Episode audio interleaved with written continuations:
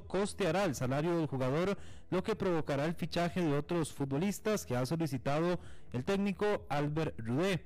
Hernández anotó en su periodo con los manudos 20 goles y dio 13 asistencias. En una hora más noticias. Noticias cada hora en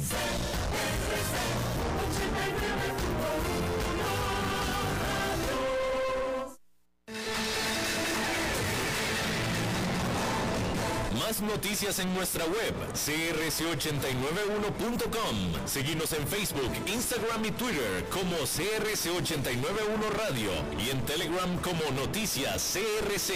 Más noticias cada hora.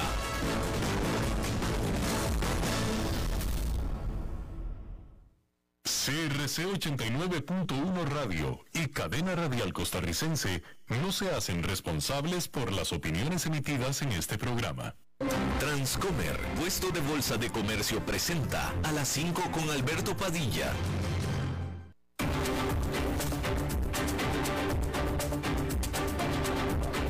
Inicia a las 5 con Alberto Padilla. Un programa diseñado con el objetivo de llevarte diariamente un tema de actualidad, acompañado siempre de reconocidos editorialistas, de lunes a viernes a las 5 de la tarde por CRC 89.1 Radio, a las 5 con Alberto Padilla. Hola, ¿qué tal? Saludos, bienvenidos a esta primera emisión del 2022 del nuevo año de este programa a las 5 con su servidor Alberto Padilla. Muchísimas gracias por estarnos acompañando, gracias por estar ahí. Le mando un cálido saludo desde la señal y las instalaciones de CRC 89.1 Radio en San José, Costa Rica, desde donde estamos transmitiendo hasta el punto, en el tiempo y en el espacio en el que usted nos está escuchando, porque estamos saliendo en diferentes vías. Por ejemplo, en Facebook Live, en la página de este programa, a las 5 con Alberto Padilla Estamos también disponibles en podcasts, en las plataformas más importantes como Spotify, Apple Podcasts, Google Podcasts y otras cinco de las más importantes en podcast. Estamos también disponibles en el canal de YouTube de a las 5 con Alberto Padilla. Y en esta ocasión, tratando de controlar los incontrolables, el señor David Guerrero. Feliz año, David. Y la producción general de este programa, desde Bogotá, Colombia, a cargo del señor Mauricio Sandoval. De nuevo, espero que haya tenido un muy feliz fin de año y le deseo que este año que está comenzando, este 2022, le deseo para usted toda la vida, todo el amor y todo el triunfo. Y esperemos, deberá ser el 2022 mucho mejor que lo que fue el 2021. Bien, Vamos a comenzar hablando acerca de que las acciones de tecnología han estado recibiendo una paliza, sobre todo en la jornada del miércoles, pero que continuó este jueves, al estar los inversionistas evaluando los planes de la Reserva Federal, que es el Banco Central de Estados Unidos, de subir las tasas de interés por primera vez desde que golpeó la pandemia COVID-19. El miércoles, el Nasdaq Composite se desplomó un 3,3%, que es el peor desempeño para un solo día de este indicador de alto contenido tecnológico desde febrero pasado. Y este jueves la caída se extendió con un adicional más moderado, pero adicional 0,13%. Wall Street ya venía rematando acciones tecnológicas luego de un salto en los rendimientos de los bonos del gobierno de Estados Unidos. Estos rendimientos se han disparado en previsión de que las tasas de interés aumenten desde sus actuales niveles de casi cero como manera de la Fed para controlar la inflación. Eso podría afectar las ganancias futuras de las empresas de alto crecimiento que comienzan a parecer inversiones menos atractivas. Pero las expectativas de acción inminente de la Fed se intensificaron el miércoles cuando se publicaron las minutas de su reunión de política monetaria de diciembre. Los apuntes demostraron que el Banco Central podría subir las tasas de interés más rápido de lo que habían anticipado los inversionistas. Algunas autoridades también quieren pisar el freno reduciendo el balance de la Fed poco después de que las tasas comiencen a subir. Las medidas de la Fed ya eran esperadas. Lo que sorprende es que al parecer serán antes de lo que se estaba estimando. La Fed, bajo su presidente Jerome Powell, ha tenido mucho cuidado de telegrafiar a los mercados cada paso que va a tomar.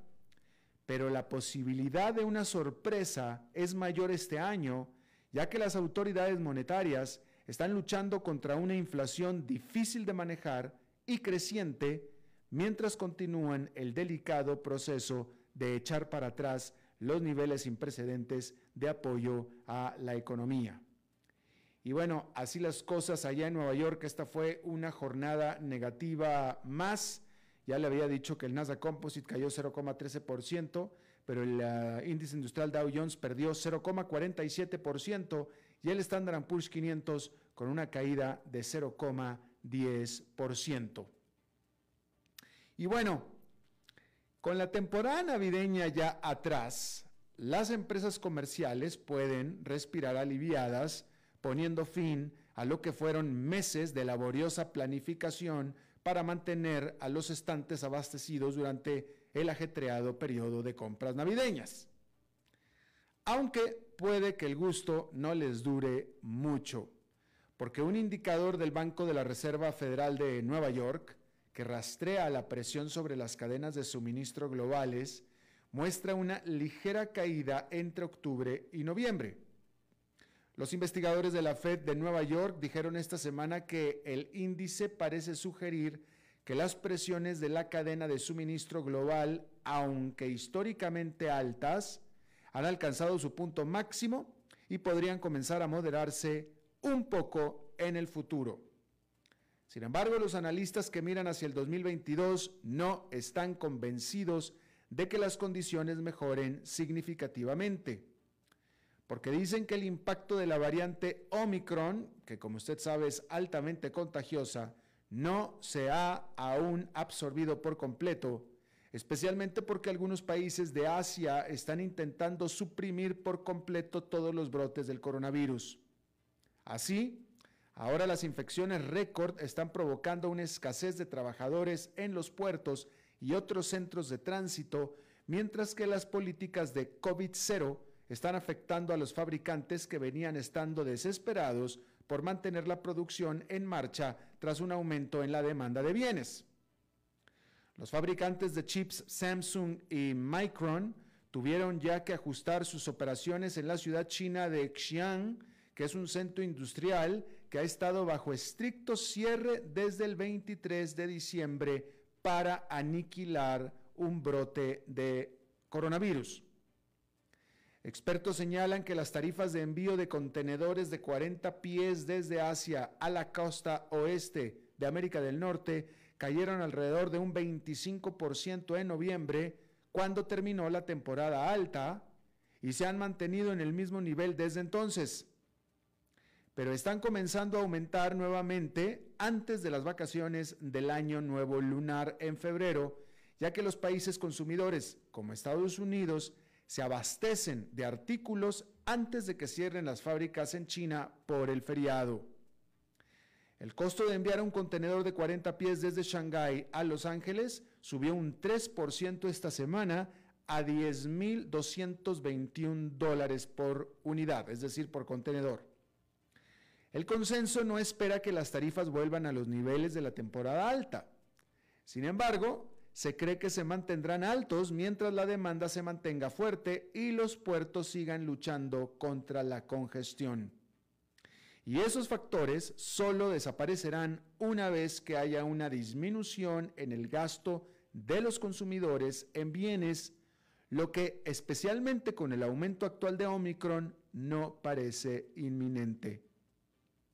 Las empresas comerciales también están trabajando arduamente para reconstruir los agotados inventarios, lo que lleva también a un nuevo a un aumento de los pedidos. Así las cosas, se espera que un verdadero regreso a la normalidad sucederá lentamente y probablemente en el transcurso hasta del 2023. En pocas palabras, Una leve moderación en los costos desde el otoño pasado no facilitará mucho la vida a las empresas en toda la cadena de suministro. El gigante de los muebles IKEA dijo la semana pasada que aumentará los precios en sus tiendas en un promedio del 9% durante este año para ayudar a compensar los costos más altos, incluidos el transporte. Algunos fabricantes de automóviles también han indicado que no esperan poder aumentar la producción en el primer semestre de este año debido a la escasez constante de microchips de computadora, según lo dijo la Mercedes-Benz esta semana. Ahí lo tiene usted.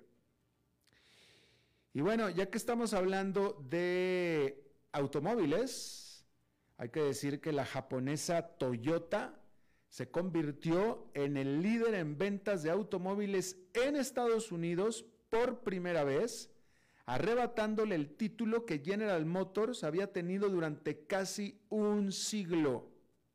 Y esto es otra señal más de que los fabricantes de automóviles estadounidenses han perdido su dominio en su mercado doméstico.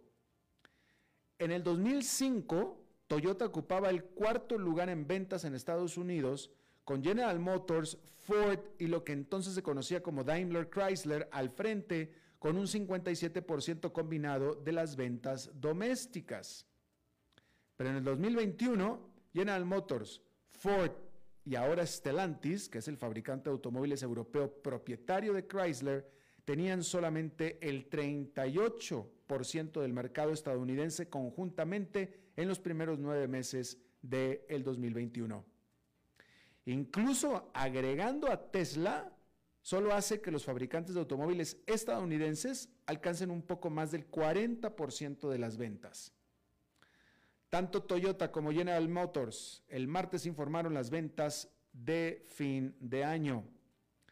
Ahí se reveló que General Motors registró ventas en Estados Unidos durante todo el año de 2,2 millones de vehículos, lo que le dejó 114 mil vehículos o bien un 5% por detrás de Toyota. General Motors quedó ligeramente por detrás de Toyota en las ventas del segundo trimestre y estuvo muy por detrás en las del tercer trimestre.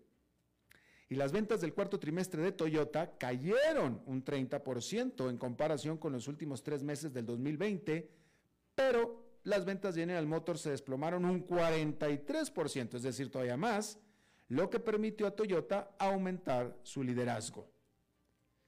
La escasez de chips informáticos que limitó la producción y el suministro de vehículos fue la responsable de la caída de las ventas a finales de año. Se pronostica que las ventas de toda la industria en Estados Unidos caerán un 24% en el trimestre según Cox Automotive.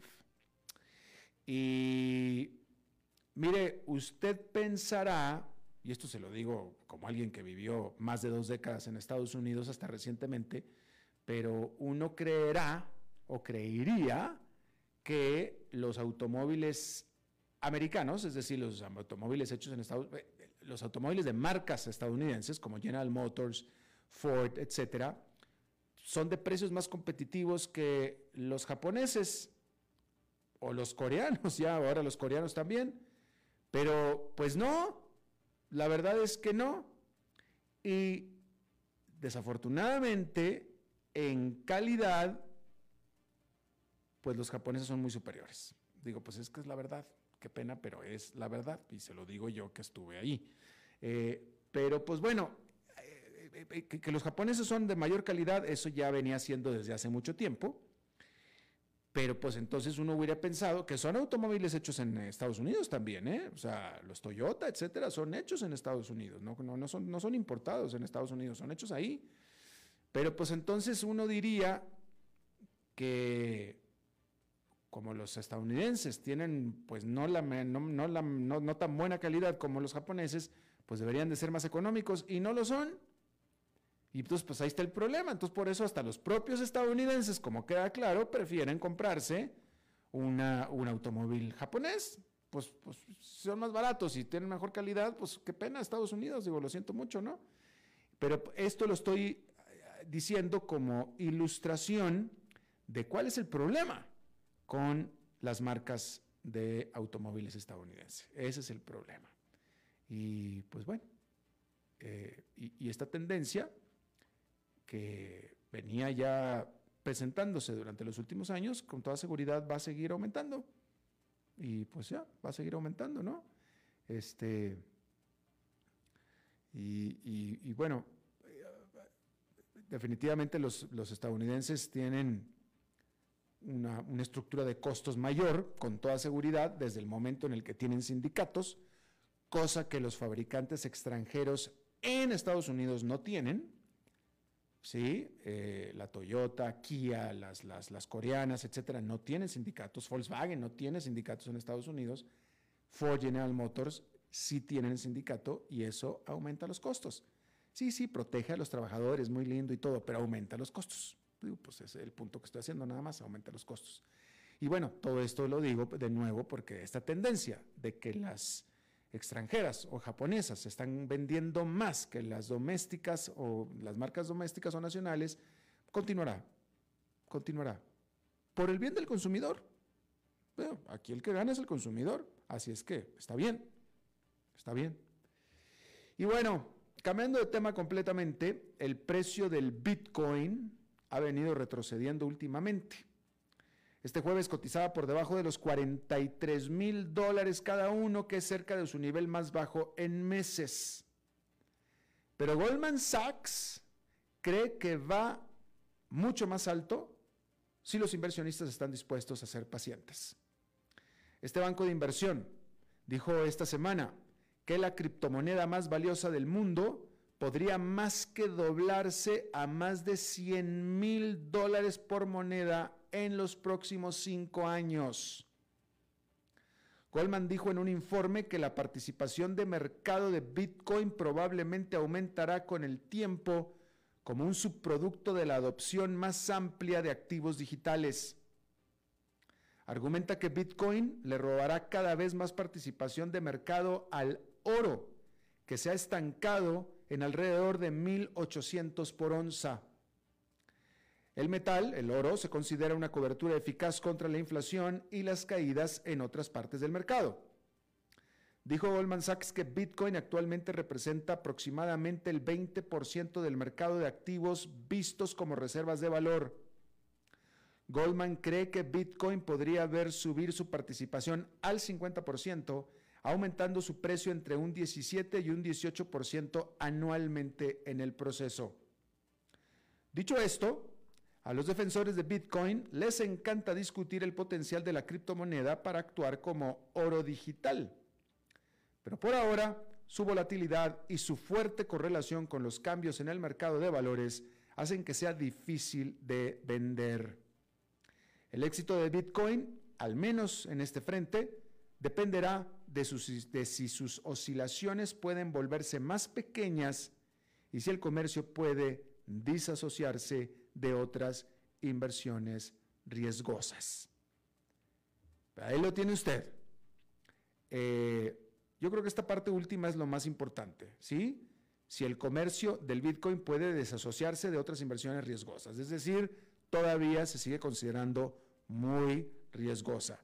Yo acepto, y porque es cierto, que el Bitcoin, uno, ha perdurado mucho más de lo que muchos pensábamos, y dos, se ha eh, hecho mucho más común de lo que muchos hubiéramos pensado. Esa parte yo la acepto, es cierta. Pero de que sigue siendo riesgosa, me parece que sigue siendo riesgosa y no sabemos qué va a pasar dentro de cinco años. Digo, este, la realidad es que grandes y muy fuertes economías han rechazado a las criptomonedas, incluyendo China y la India, entre otras más. No sabemos qué va a pasar exactamente con Estados Unidos. ¿sí? Eh, hasta ahora, la propia secretaria del Tesoro de Estados Unidos había sido y ha sido muy crítica de las criptomonedas. No ha dicho gran cosa desde que es secretaria del Tesoro, pero ella fue presidenta del Banco Central. Entonces, el Bitcoin, vaya, de nuevo, ha perdurado y se ha mantenido y se ha hecho más eh, presente que lo que muchos hubiéramos eh, previsto hace tiempo, pero a mí me parece que todos no está fuera de peligro, la verdad. Si usted va a comprar Bitcoin, que sea un dinero que está dispuesto a perder, eventualmente, con ganas y con esperanzas de que se duplique, de acuerdo a lo que dice Goldman Sachs, pero que sea todavía un dinero que usted pueda darse el lujo de perder y no le pase nada. A usted. Su dinero ya se perdió. Bien, ahí lo tiene usted. En otro tema, hay que decir que la Organización de Países Exportadores de Petróleo y sus aliados, incluida Rusia, decidieron seguir adelante con un aumento planificado de la producción de petróleo para febrero. Pero bombear más crudo podría volverse cada vez más difícil dadas las limitaciones en la producción, advierten los analistas. La coalición ha venido elevando su objetivo de producción cada mes desde agosto en 400 mil barriles por día para satisfacer un aumento en la demanda impulsada por la recuperación económica mundial de la pandemia. Eso ayudó a mantener bajo control el precio del petróleo que se cotiza cerca de 80 dólares por barril a nivel mundial y 77 por barril en Estados Unidos. Pero el Banco de Inversión VS dijo en un informe que un aumento de ese tamaño está comenzando a parecer aspiracional, lo que complica la perspectiva de los precios. VS dijo a sus clientes que con varios países de la OPEP Plus que ya luchan por aumentar la producción, el aumento efectivo puede ser considerablemente menor. El banco enfatizó que Azerbaiyán, Angola, Congo y Nigeria han tenido problemas para impulsar la producción en los últimos meses y probablemente ya han alcanzado su capacidad de producción. La producción de Rusia en diciembre se mantuvo estable en comparación con el mes anterior. Y aunque a, Arabia, Saudita se le permite bombear casi 10,3 millones de barriles por día en febrero, eso está empujando el límite superior de lo que generalmente produce el reino. Por tanto, VS dice que estos límites al suministro podrían mantener elevados los precios del petróleo en el 2022. Y a esto se aúna que hasta ahora se sigue esperando un aumento de la demanda hacia la segunda mitad del año al reanudarse la recuperación económica mundial, lo que deberá sostener, si no impulsar, a los precios. Bueno, eh, pues hoy es 6 de enero y hoy es el primer aniversario de lo sucedido en el capital, en, el Capitolio de la capital de los Estados Unidos. ¿Qué fue eso? ¿Cómo le llamaría usted? ¿Un asalto? ¿Un intento de golpe? No sé, le podríamos decir cualquier cosa, ¿no? Pues, llámelo, llámelo como sea, pero fue una cosa impresionante y fue una cosa brutal. Fue hace ya un año, ¿cómo pasa el tiempo, no es cierto? Eh, y bueno, eh, hay una investigación en curso hay una, investigación en curso eh, por un Congreso que es dominado por el Partido Demócrata, en una Casa Blanca también dominada por el Partido Demócrata, eh, aunque hay que decir que en esta comisión que está investigando hay republicanos.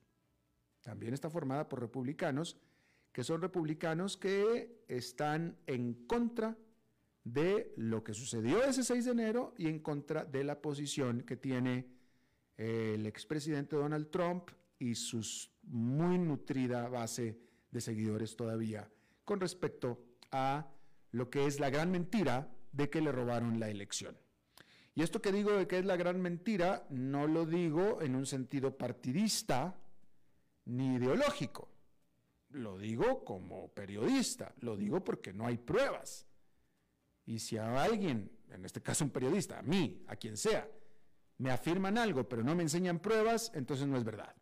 Discúlpenme, no es verdad. Yo no lo puedo afirmar, afirmar dije, mucho menos firmar, pero no lo puedo afirmar si no tengo pruebas. Entonces, por tanto, es una mentira. Pero el problema es que mucha gente se lo cree. Y eso es, eso es de preocuparse.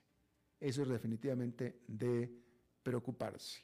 Y más de preocupar es la intención de lo sucedido. O sea, Donald Trump no es que él crea que le robaron la elección, estoy seguro que él no lo cree, porque es que es una mentira. Simplemente él quería mantenerse en el poder, punto. Sus seguidores sí creen que le robaron la elección, ellos sí. Donald Trump no, él es demasiado inteligente, tan inteligente que se armó todo este movimiento, solamente por quedarse en el poder, y eso es también de preocupación. Eso es de preocupación. esto que sucedió con Donald Trump es, algo así como de una de esas este, visiones de Nostradamus, ¿no? O del anticristo. Hacer lo que hizo solo por mantenerse en el poder, solo porque yo quiero permanecer en la Casa Blanca. pasándose por sobre la constitución, por sobre la institucionalidad, por sobre la democracia, por sobre todo. Yo me quiero quedar en la Casa Blanca porque yo quiero. A mí no me importa si esto es mejor para el país o no, me importa un bledo todo lo demás. Yo quiero quedarme en la Casa Blanca, punto, se acabó. Habrése visto. Y bueno, eh, sigue contando con mucho apoyo Donald Trump y él definitivamente va otra vez por la reelección en el próximo, en tres años, va por la reelección, absolutamente que va, si antes no lo meten a la cárcel. Porque hay varias investigaciones en contra de él, por el lado este de la insurrección, de la toma, del golpe, del asalto, lo que haya sido, y también por sus eh, eh, negocios, ¿no? Eh, y son investigaciones que se están haciendo con mucho detenimiento para tener todas las pruebas para poderlo encarcelar. Eh, es decir, el objetivo es encarcelarlo, pero para encarcelarlo van a tener que hacer un caso muy sólido y eso es lo que se está haciendo en este momento. Eh, y bueno, si, no lo encarcelan, él va a ir por la presidencia y pudiera ganar, pudiera ganar. No me pareciera que fuera a ser eh, definitivamente Joe Biden no es tan popular, no ha sido tan popular presidente, no le han tocado las circunstancias buenas, pero al margen de eso, eh, el hecho de que Donald Trump haya perdido la, reelección lo hizo porque simplemente votaron por él su base dura. Y no me parece que esta base dura vaya a aumentar bueno, pero mire, mejor ya no le voy a hablar de este asunto porque resulta que en mi libro que tengo publicado te doy todo un capítulo explicando por qué Donald Trump no iba a ganar la elección que ganó.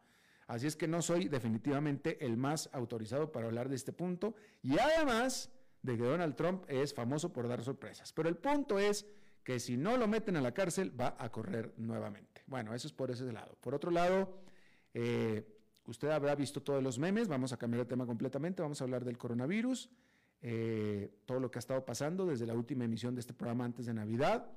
Y hay ese meme que dice que si usted no tiene un amigo con coronavirus es porque usted no tiene amigos. Y yo creo que es cierto.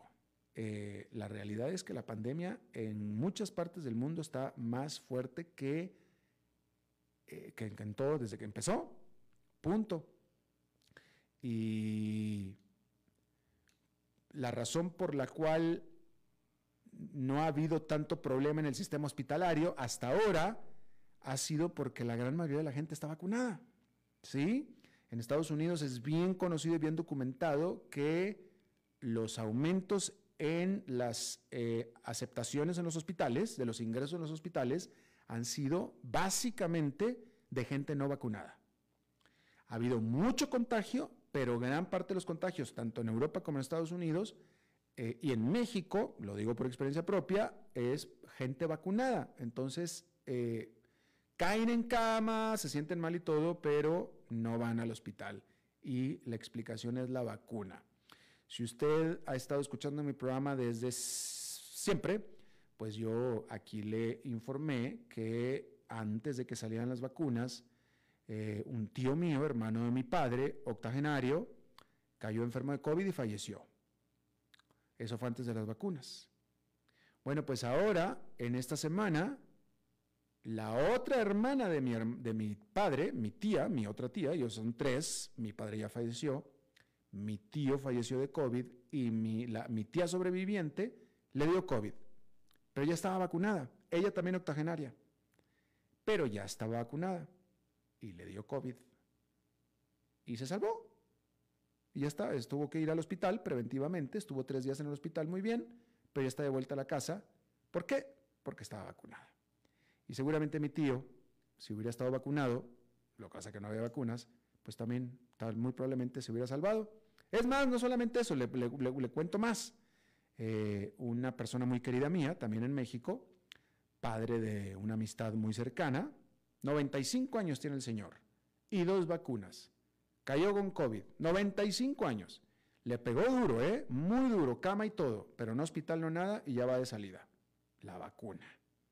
Ninguno de ellos hubiera podido sobrevivir antes de la vacuna. Bueno, ahí lo tiene usted. Vamos a hacer una pausa y regresamos con nuestra primera entrevista del año. A las 5 con Alberto Padilla, por CRC 89.1 Radio. El valor en la ética incluye no tener miedo de lo que se dice y a quién se le dice, sin importar las consecuencias o represalias que puedan sobrevenir. Entre los valores éticos más relevantes se pueden mencionar justicia, libertad, respeto, responsabilidad, integridad, lealtad, honestidad y equidad. Los valores éticos se adquieren durante el desarrollo individual de cada ser humano en el entorno familiar, social, escolar e inclusive a través de los medios de comunicación.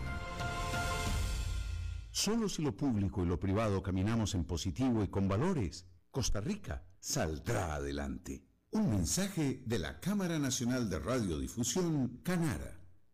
¿Sabía usted que Transcomer es el puesto de bolsa de comercio más grande de Costa Rica, con 19 años en el mercado y miles de clientes? Cuentan con asesores y corredores expertos que saben de lo que hablan y ofrecen productos de inversión seguros y modernos, hechos a la medida. Pero sobre todo, al invertir en Transcomer, usted invierte en la única bolsa vigilada por el Banco Central. Y en un mundo sobrecargado de información, usted debe de estar con los mejores. Transcomer, puesto de bolsa de comercio. Construyamos juntos su futuro. Somos expertos en eso.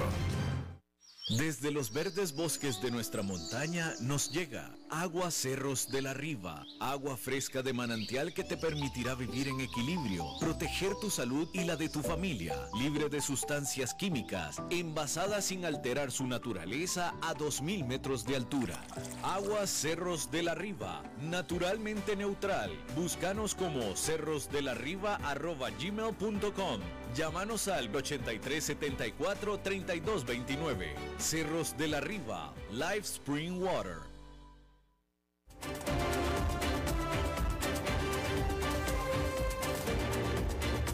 Seguimos escuchando a las 5 con Alberto Padilla.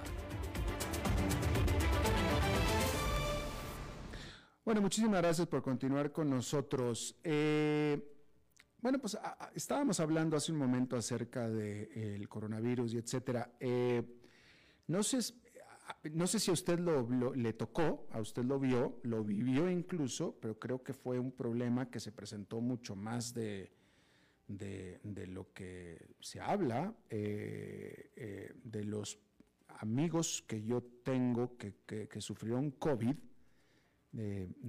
dos de ellos, varios de ellos, en este caso dos particularmente en Costa Rica, lo adquirieron en el hospital. Habían entrado al hospital para otro tipo de tratamiento, para otra cosa, y ahí en el hospital se contagiaron de COVID, ¿no? Lo que entonces me trae al tema acerca de la necesidad de y la conveniencia de aumentar los tratamientos, los diagnósticos, etcétera, sin necesidad de ir al hospital, pues desde la casa. ¿No? Eh, ya que hemos visto la utilidad y la conveniencia de hacer todo remoto y también de, lo que, de cómo funcionan las cosas, ¿no? Eh, no sé si a usted también le tocó hacer alguna consulta remota. A mí no, pero tengo alguna amistad mm, en el campo médico, doctores, que se dedicaban, pues tenían que empezar a hacer consultas remotas en casa, ¿no? Y bueno, esto me trae el tema de la innovación. En el campo de la salud. Hay una empresa que se ha estado dedicando a esto, a innovar en el campo de la salud.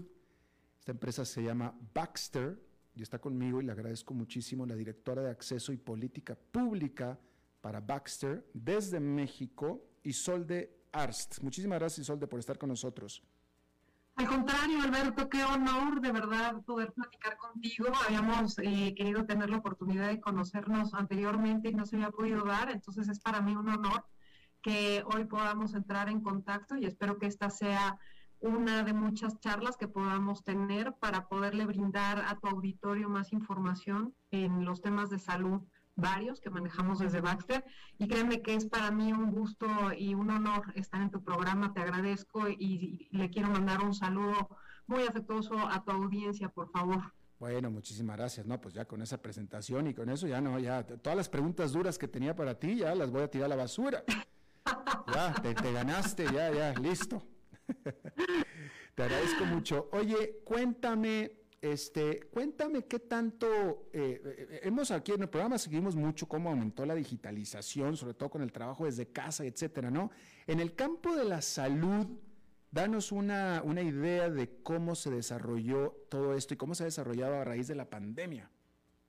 Pues mira, el tema de la innovación es muy importante y quienes pertenecemos en el área de los dispositivos médicos a algunas cámaras de dispositivos médicos, a veces hablamos de que la importancia de la innovación en este rubro en particular, más allá de las moléculas, que también es muy importante, que son las medicinas que se desarrollan, equivale a veces en algunos de los dispositivos a cómo se desarrolla la tecnología de la telefonía celular. Hmm. Es tan rápido el avance que se puede dar que esto puede transformar la vida de los pacientes, evidentemente, en una mejor calidad de vida para ellos. Pero hay un punto muy importante que a mí me gustaría destacar. Mucha de esta innovación y la tecnología, sobre todo, también va enfocada a poder facilitar el trabajo de los profesionales en salud. No todo esto que también eh, puede traer una, un, beneficio e inclusive una mejor manera y un control de la seguridad de los pacientes en un ambiente hospitalario es sumamente importante. Y me gustaría mencionarte algunos ejemplos muy puntuales que la gente común y corriente podemos entender. Por ejemplo, una prescripción segura de medicamentos a través de bombas de infusión, donde tú puedes calcular exactamente cuál es la prescripción que requiere eh, un paciente de un medicamento, ¿no? Evitar también las infecciones intrahospitalarias, que tú hace un momento estás estaba escuchando que lo mencionabas, ¿no? De muchas personas que a veces llegan por una intervención a un hospital y desafortunadamente se ven expuestos en este ambiente hospitalario a contraer infecciones intrahospitalarias que pueden ser contraproducentes e incluso em, complicar un poco más su salud. Pues eh, también la tecnología evita que haya este tipo de situaciones. También la medición del uso de medicamentos para todo el tema de inventarios. Podemos llevar un control más efectivo de los inventarios. En fin, me puedo ir a muchos, muchos casos a través de los cuales eh, podemos ver la innovación y lo importante de la aplicación de la innovación en todos los y uno muy importante también que a veces no se menciona, no nada más es el tema de los productos, innovar en los productos, sino también el tema del talento, el que nosotros también estemos en constante capacitación de nuestros equipos y también que la gente que provee de los servicios para mantener eh, en funcionamiento la tecnología es muy importante. Y en fin, toda la innovación debe de traducirse en todos los procesos de cadena de valor de todo lo que hace una empresa como la nuestra, que a mí me gustaría también empezar dando una pequeña introducción de lo que es Baxter. Eh, nosotros tenemos presencia en Costa Rica desde hace 35 años. Eh, somos de los primeros eh, de las primeras plantas de manufactura que se instalaron en el país. Eh, producimos productos para el cuidado de los enfermos renales y tenemos en nuestra planta más de 1.700 empleados. Y bueno, eso no es solamente lo importante, sino que tenemos diferentes eh, áreas de, nuestro portafolio de servicios a nivel mundial. No me equivoco en decir que somos los líderes número uno en, los tratamientos de sustitución renal para personas que desgraciadamente tienen ya una disfunción renal y nosotros somos líderes en la atención de tratamientos integrales y somos en ese sentido también los número uno en la innovación que podemos traer eh, o que hemos traído al, mundo de los tratamientos em, de, sustitución renal y también en otras áreas de nuestro portafolio, como te mencionaba. Cuando, hablas eh, tratamiento de sustitución renal, te refieres a diálisis. Diálisis y hemodiálisis. Como sabes, la diálisis es la que se lleva a cabo en el peritoneo, ¿no? A través de un catéter, y la hemodiálisis es esta lavado que se hace de la sangre para poder eliminar las toxinas que los enfermos renales ya no pueden hacer de una manera normal, habitual, a través de la orina. Entonces, a través de la diálisis peritoneal, donde el paciente debe de poner fluidos en su peritoneo a través de un catéter y de esta manera eliminar las toxinas o de la hemodiálisis que se hace en un sistema que es eh, en una clínica eh, donde se limpia la sangre. Son los dos sistemas que hay. Y el tercer sistema sería una, trans, eh, eh, una eh, operación de riñón, una este el cambio de riñón, pero eso es muy complejo, ¿no? En los países de, Latinoamérica, desgraciadamente, no tenemos tanto acceso. Entonces, estos son los dos tipos de terapia más comunes que se utilizan a nivel mundial. Claro. bueno, pero, y ahora, por cierto, que ya que estás hablando de eso, eh, Pregunta, ¿actualmente ya es posible hacer la diálisis en casa? Sí, sí, de hecho, la diálisis peritoneal se puede llevar eh, el tratamiento en casa, eso es una de las grandes innovaciones que te comparto que inició en México ya hace bastantes años esto se dio cuando en 89 fue el temblor tan grande que saben ustedes que nosotros padecimos. Y entonces los pacientes que ya no podían ir a las clínicas, que desafortunadamente muchos de los hospitales se cayeron en esa ocasión, entonces la manera que se implementó el que los pacientes pudieran continuar con su diálisis fue llevando su terapia a casa. Y esto fue con la diálisis manual, ¿no? Y después se implementó un sistema a través del cual, con un dispositivo médico, que es una máquina cicladora, los pacientes pueden llevar esta terapia en casa y pueden llevar una vida completamente regular. Después de la colocación del catéter, se les da un entrenamiento en el hospital donde les enseñamos cómo deben de ellos utilizar estos sueros y la eliminación de estos sueros con las toxinas. Y esto lo deben de llevar a cabo en casa mientras que duermen y al otro día llevan una vida completamente este, regular, pueden llevar a cabo todas sus actividades y tenemos en ese sentido también una máquina que em, es nuestra innovación número uno, que se llama ShareSource, donde hay una bidireccionalidad del tratamiento, es decir, esto se puede hacer vía remota y no nada más es que el paciente esté llevando su terapia en casa, sino que además los datos del paciente y de su terapia se suben a la nube a través de un modem y al otro día el médico puede llevar el registro de cómo llevó el paciente a cabo su terapia, es decir, a través de un semáforo de verde, amarillo y rojo, los pacientes que están en verde son los que llevaron a cabo su terapia normalmente, los que están en amarillo son los que pudieron haber tenido alguna complicación y entonces ahí el médico o la enfermera pueden checar si se obstruyó alguna de las líneas de, eh, hola, hola. David, ¿puso el mute? Ah, ¿Vamos a pausa o puso, pusiste, pusiste el mute y Solde me está diciendo David? No, estoy hablando normal. No, ahora sí te escuchamos. Ahora. Sí, ah, perdón, perdón. No sé hasta dónde me quedé. No, pues lo que pasa que. Oye, bueno, pero a ver, este, al principio estabas hablando de eh, la, nos hablabas tú de que la capacidad de innovar de ustedes depende mucho de la propia eh, tecnología celular y me hizo pensar que ahora ya está empezando a desplegarse la famosa red 5G, ¿no? Este, ¿Cómo será eh, danos una idea de cómo será el futuro eh, desde una empresa como ustedes, que se dedican a eso, con la capacidad que va a dar el 5G. Es decir, de aquí a 10 años, ¿cómo ves tú que va a ser el cuidado de la salud desde casa, con una plataforma como la de ustedes? Bueno, nosotros lo que te puedo, lo que te puedo comentar es que nosotros ya podemos ver con, con este sistema en específico del tratamiento renal el seguimiento de los pacientes e inclusive cambiar la medicación de los pacientes evitando que ellos tengan que ir a un ambiente hospitalario y reducir el número de visitas que hacen a un hospital, pero el médico tiene la oportunidad de darle un seguimiento puntual, puede ser diario, ¿no? De cómo va avanzando este paciente. Y esto también tiene implicaciones en el número de, de, de visitas y el ahorro que implica el hacer estas visitas y el que también no pongamos a los pacientes, que sobre todo en este caso en particular de los pacientes renales, que ya de por sí tienen algunas comorbilidades y tienen un, sistema inmune muy debilitado, el que estén expuestos a otro tipo de riesgos.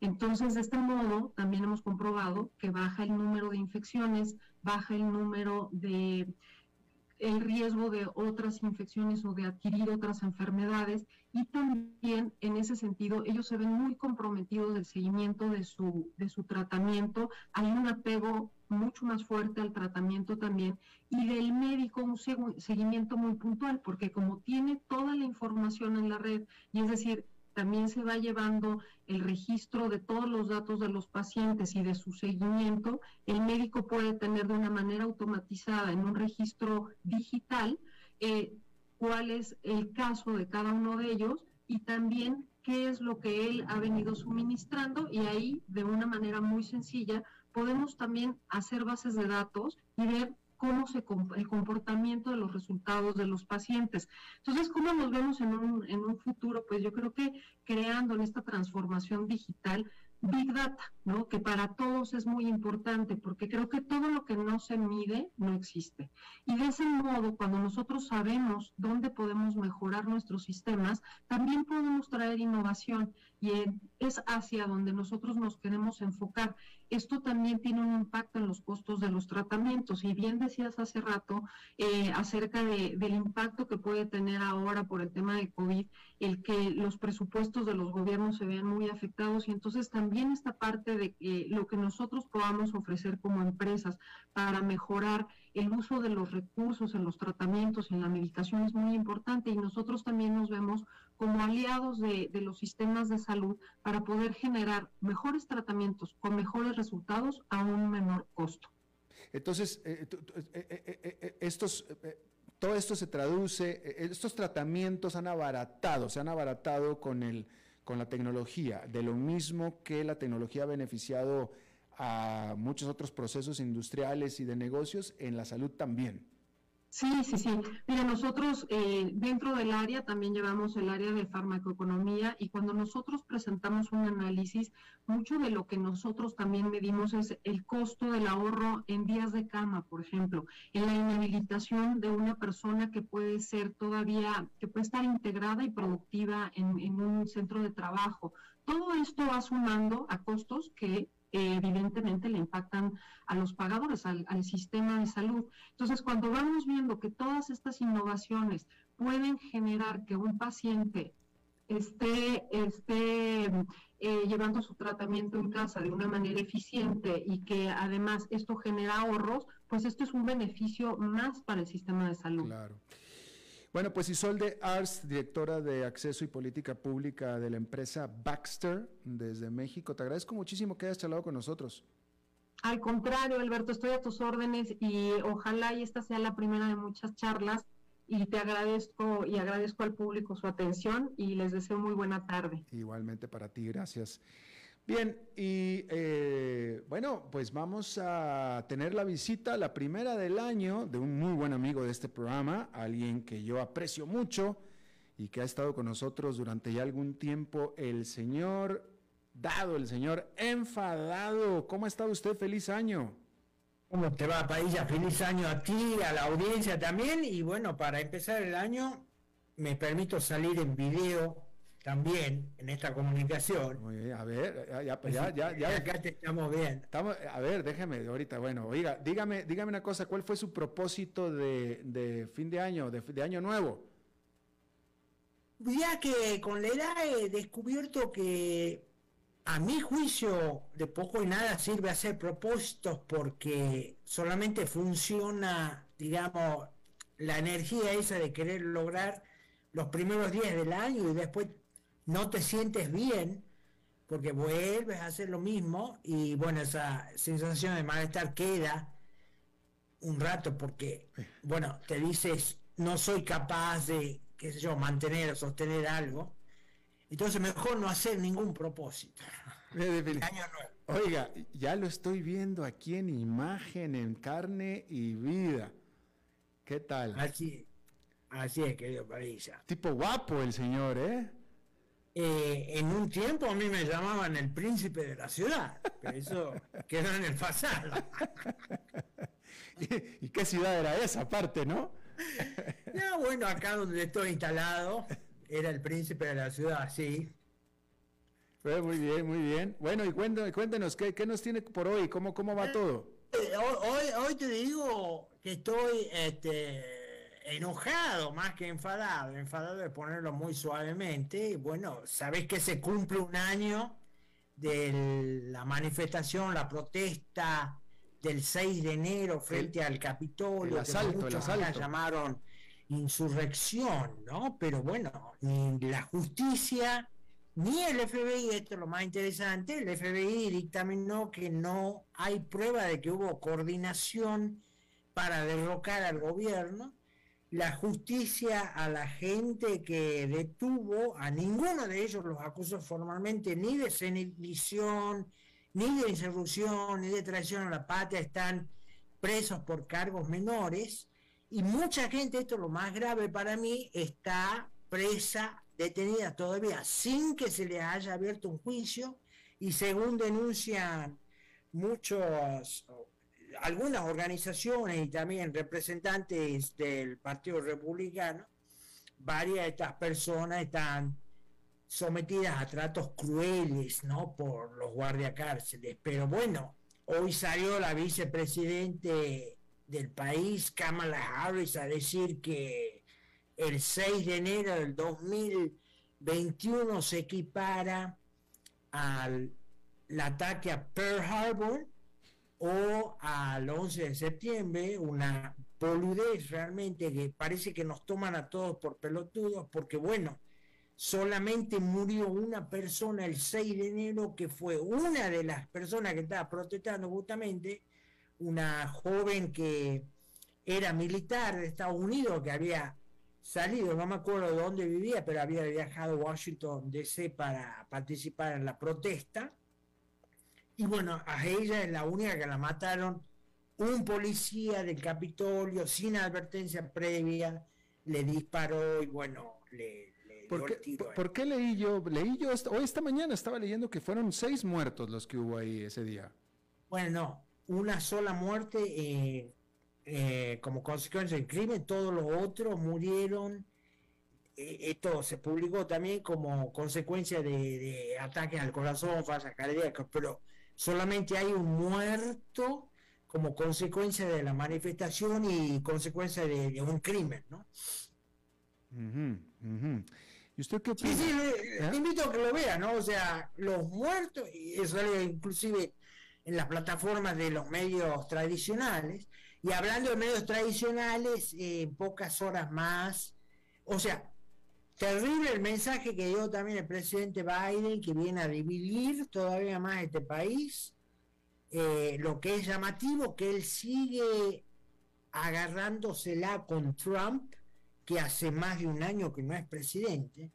Entonces, el momento en que, bueno, acá la situación, esto lo venimos hablando hace rato, no está bien, hay cada vez más inflación, eh, eh, los precios de la gasolina están por las nubes, hay problemas de abastecimiento, eh, la retirada de Estados Unidos de Afganistán ha sido bochornosa y eso es, por calificarlo suavemente, y otra serie de cosas. Ah, ah, bueno, hace poco el presidente también dijo un mensaje a los gobernadores que él que había llegado a, a la Casa Blanca bajo la campaña de terminar con el virus chino, dijo que en realidad tratar de controlar el virus es un tema que pasa por los estados. Eh, una abierta admisión de que fracasó el plan de él. Y obviamente que esto no, no se magnifica o se le pone la lupa, digamos, desde el punto de vista comunicacional, porque acá todos los medios, comenzando por los grandes medios de noticias, estamos hablando de CNN, MSNBC, eh, ABC, todos ellos están tratando de cubrir a Biden, inclusive ser, eh, como, que, como se dice acá en inglés, eh, las boquillas del régimen. Dentro de poco tenemos un especial de CNN donde se va a hablar del 6 de enero y el maestro de ceremonia va a ser un periodista o presentador de CNN para hablar y defender a Biden también, ¿no? Esto es algo que no, yo no he visto nunca, voy yo, hemos trabajado en CNN, era otra cosa, en aquella época, estamos hablando hace más de una década, no es casualidad que tenga menos de un millón de televidentes, 800 mil televidentes, ha bajado drásticamente la audiencia de esta señal en particular. Entonces, bueno, son cosas que te, a mí me ponen enojado, porque nos quieren tomar por pelotudos. Te vuelvo a decir lo que dijo Kamala Harris y el presidente hoy. Y si la gente quiere saber lo que es una insurrección, Busquen en internet o vean en las noticias lo que está pasando en Kazajstán, donde han obligado a renunciar al gobierno, hay enfrentamientos en las calles, hay muertos entre los manifestantes y muertos entre la policía. Uno de los objetivos de la policía, los manifestantes los decapitaron. ¿no? Entonces, para el que quiera saber qué es una insurrección, ahí está el ejemplo de Kazajstán. Y bueno, eh, ya, se nos acabó el tiempo, pero nada más mencionar que lo estaba diciendo yo hace un, poco más antes en el programa que eh, igual a Trump lo, lo, llevan preso, ¿eh? ¿Por qué? Pues, pues, pues, no han podido comprobar nada hasta ahora. Todavía no, pero, pero están tratando, eso es lo que estaba diciendo yo, que lo están tratando. Hace dos o tres años que viven diciendo que lo, llevan preso, para hasta ahora no hay ninguna prueba, ¿no? Hasta ahora, hasta ahora. Pero de que lo están tratando de meter preso, lo van a tratar de meter preso. Esto lo están tratando hace varios años, desde que él ingresó a la presidencia en el 2016. Pero hasta ahora no han podido lograr nada. Bueno, pues ya veremos. Mi querido señor, le agradezco muchísimo. Feliz año. Igualmente, Padilla, saludos y felicidades a la audiencia de nuevo Igualmente. Nos vemos la próxima semana, pues. Que así sea, que así sea. Un abrazo. Bien, pues eso es todo lo que tenemos por esta emisión de A las 5 con su servidor Alberto Padilla. Muchísimas gracias por habernos acompañado. Espero que termine su día en buena nota, en buen tono. Y nosotros nos reencontramos en 23, en 23 horas. Que la pase muy bien. A las 5 con Alberto Padilla fue traído a ustedes por Transcomer, puesto de bolsa de comercio. Construyamos juntos su futuro. Somos expertos en eso.